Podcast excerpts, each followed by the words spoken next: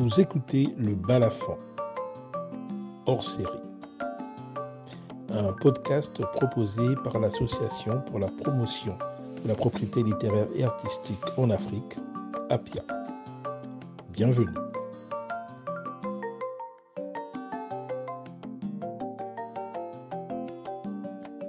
Cet été, le Balafon vous propose un hors-série intitulé Rumbissimo, adaptation d'un ouvrage portant sur le thème Rumba, droit et business.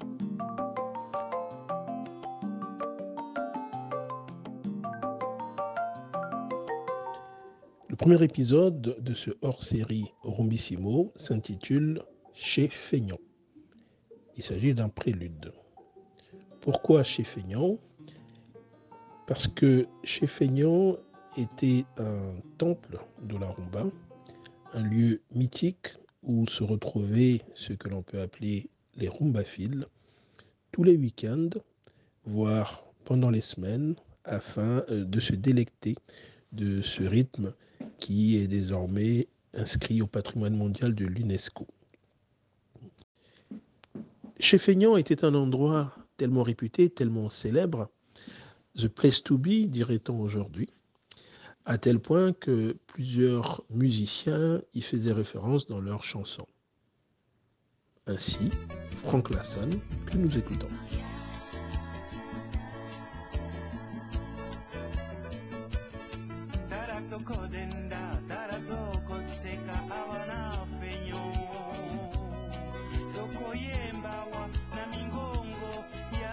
Dans le cadre de ce hors-série, je vous invite à faire une immersion, un voyage dans le temps et dans l'espace pour nous retrouver avec ceux que j'appelle les rumbaphiles dans ce, temple de la rumba.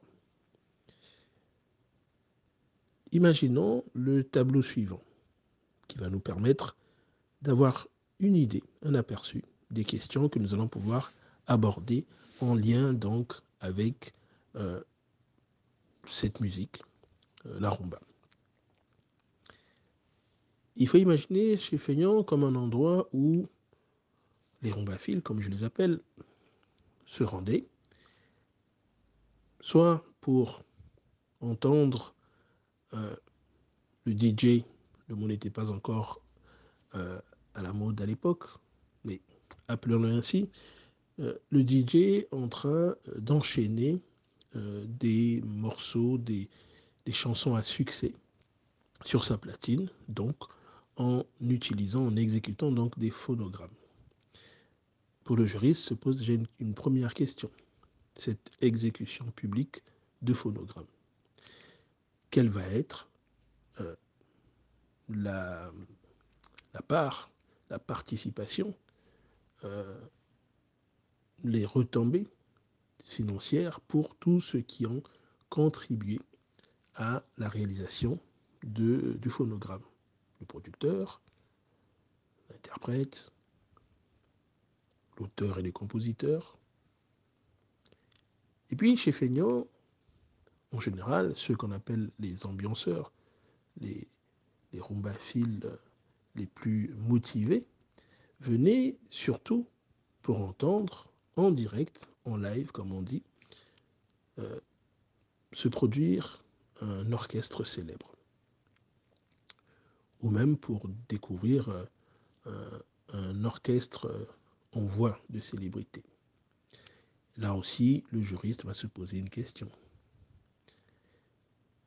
La rémunération de ceux qui sont en train d'exécuter en direct, en live, une chanson, la rémunération, l'autorisation aussi des auteurs et compositeurs dont les chansons sont exécutées sur scène.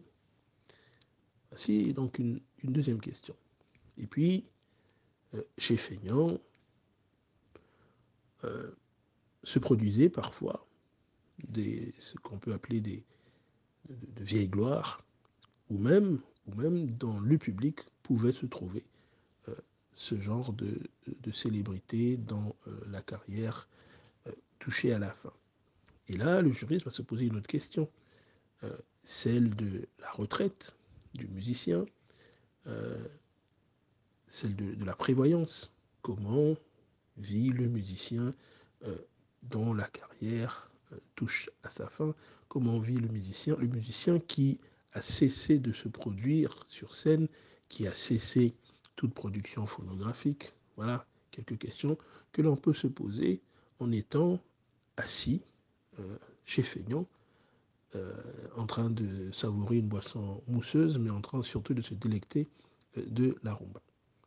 Et puis, en sortant de chez Feignon, certains avaient un, véhicule motorisé, une voiture, dans laquelle ils poursuivaient l'ambiance en écoutant sur des cassettes audio des compilations qu'ils avaient réalisées chez eux.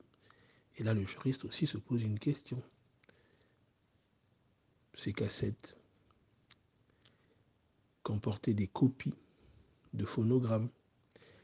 Et il arrivait que certains, euh, grâce à leur matériel, réalisent des, euh, plusieurs, on va dire, plusieurs copies euh, distribuées à des, amis ou à des connaissances. Et le juriste euh, se pose alors une autre question, celle de l'impact de ces copies, qu'on appelle des copies privées, sur les ventes des albums. En tout cas, juridiquement, il y a des questions à se poser, mais il ne s'agit pas dans le cadre de ce simple prélude d'y répondre.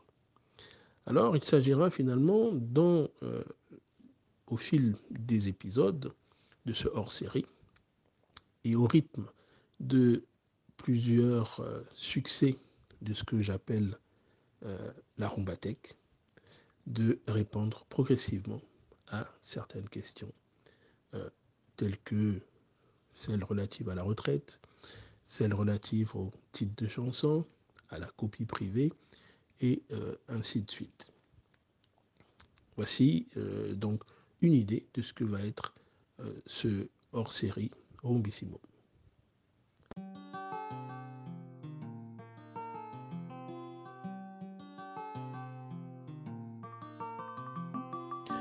Vous venez d'écouter Le Balafon. Merci de nous avoir suivis. Vous pouvez nous retrouver à travers nos diverses activités.